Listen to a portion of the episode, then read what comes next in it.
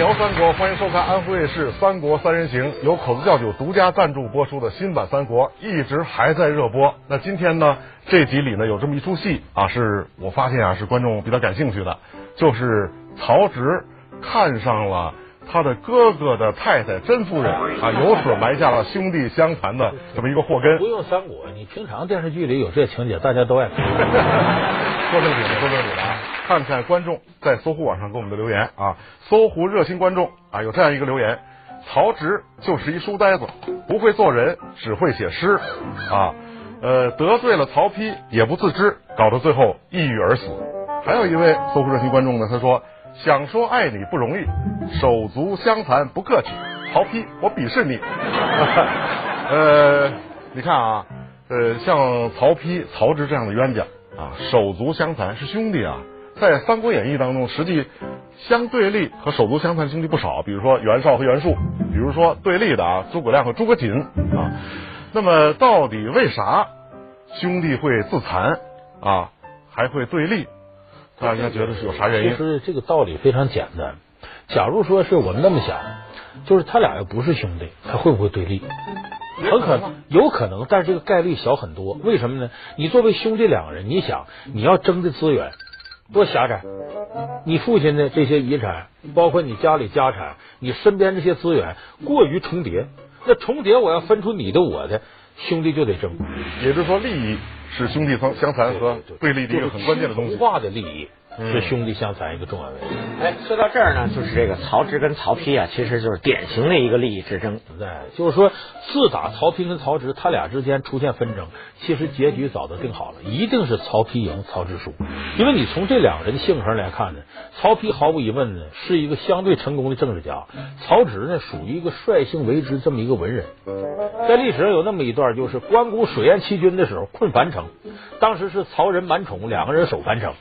当时曹操一看不好，让自己的儿子曹植说：“你呀，去支援去。”其实你想能把兵权给曹植，说明曹操挺喜欢。还是挺哎，因为曹植文学水平高，人家曹植也写过很很好的诗啊。但是他那个诗，他那个诗呢，确实是一个实践家，没有理论水平哈。但是他写那个《铜雀台赋》，哎，写的很好，结果得到了这个曹操，哎呀，大力表扬。曹操大诗人嘛。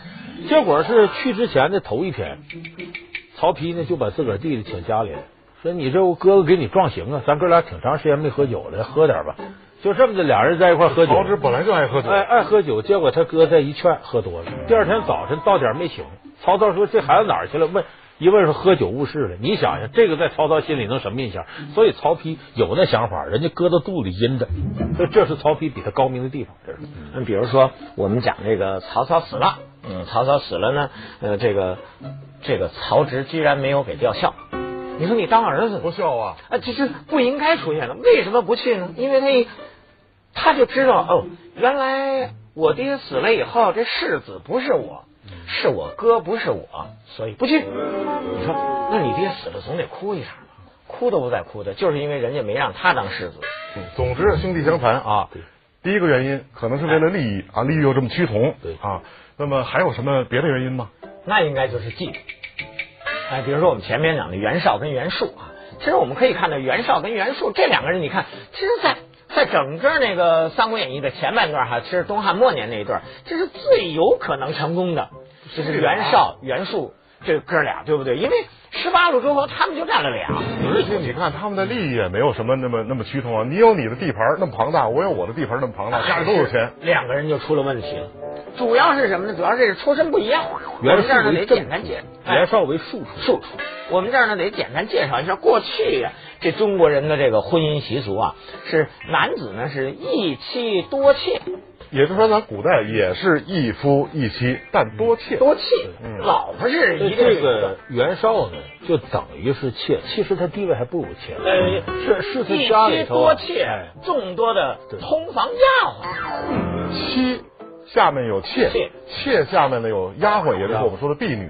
对，这袁绍呢是婢女生的，对，三层次。袁术呢，人家是妻妻生的。其实把他就是我们说电视剧里边说北海袁绍四十三公，门多故吏，主要是因为他给了他伯父当养子，过去过去了得的这资源。如果还在原先那个家里头，他不可能他就什么都不是。哎，嗯，他连曹植都这这这这轮不上曹植了。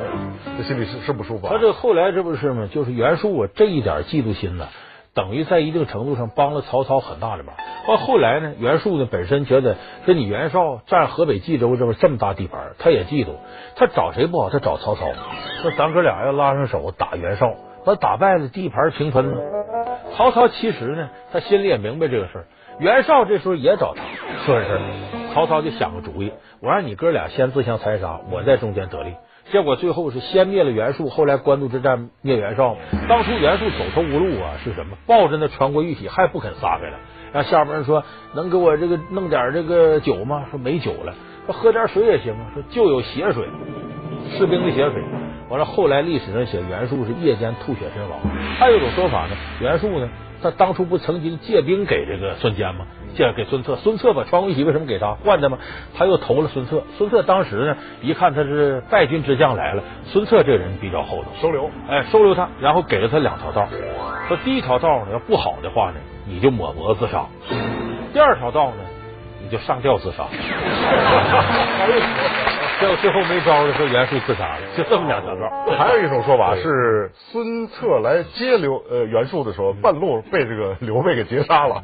有这说法，有说法。呃，那这个兄弟之间啊，除了利益和这个嫉妒之外，还会有别的造成他们的对立和自残。那你有的时候我们说叫兄弟之间各为其主。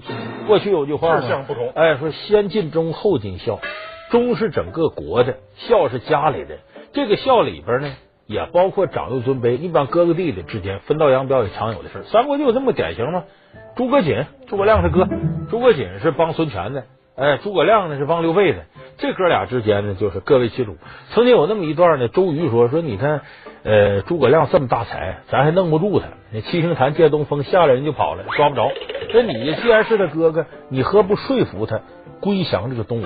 他必得重用。就这么，诸葛瑾呢，奉他的命令呢，就琢磨我怎么张着嘴。后来一想吧，能耐不如弟弟大，口才不如他好，只能以情动人。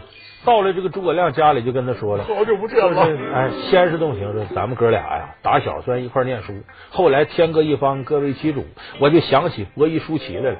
哎，就伯夷叔齐不识周数，这人哥俩为什么流传千古啊？饿都饿死在一块儿。你说咱哥俩分这么远，哎，当时小说里写是掩面欲泣，就想挤出两滴眼泪。他这一遮脸，说诸葛亮说：那你看哥哥，你想我。”咱要一块干多好呢！我家皇叔乃汉室宗亲，正根啊！咱一块干辅佐刘皇叔，岂不更好？当 时就憋的连话都说不出来了，就没办法了。所以这一段比较形象的反映这诸葛亮啊，先下手为强，他知道自己哥哥来干嘛了。所以这当哥哥的后来就没再说服他的另外一个弟弟。其实他们家呢是哥仨，哥仨呢保了三个国家，还有一个在魏国，还有一个在魏国叫诸葛诞。然后呢，后来呢，等到他呢，他都死了，他儿子都成气候了。他儿子呢辅佐那个东吴，结果在那个时候呢，魏国觉得，哎，这是一个好机会，干脆我让你叔叔哈，我让你叔叔灭你去吧。然后其实想想招安，结果就封他叔叔诸葛诞呢为镇镇东将军。结果这边也不也毫不含糊，当时呢，诸葛诸葛恪呢，他在东吴呢，正好人家都死了以后，他大权独揽了。然后他自己看啊。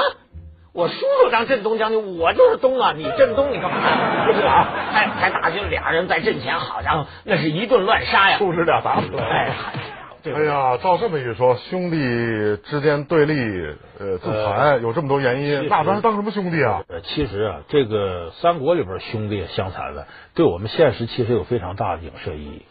所以我倒觉得，如果我们想避免兄弟相残，应该有两点。头一点就是大家要争这个利益，互相之间姿态都高点，咱别集中就争这点东西。另外一个，兄弟之间不要天天搁到一块儿，锅碗瓢盆没有碰不着的时候。朋友之间脸红了，还有挽回余地。有时候兄弟之间破了脸，想再回来就难了。所以我们现实当中看着哥兄弟，你上海一个，北京一个，海南一个，长久时间不见，一见抱在一块哭啊亲呐，可是总在一块，你别忘了。咱哥俩如果关系好，那没有问题。可是你有老婆，我有老婆，再亲亲得过自己老婆自个儿子吗？兄弟之间一旦有点利益纷争，回家架不住老婆说他是不是坑你呢？你一琢磨，越想越容易想进去。所以兄弟之间跟朋友之间一样，咱宁可一块花钱，咱别一块挣钱。所以哥兄弟之间离得远点好，不要再。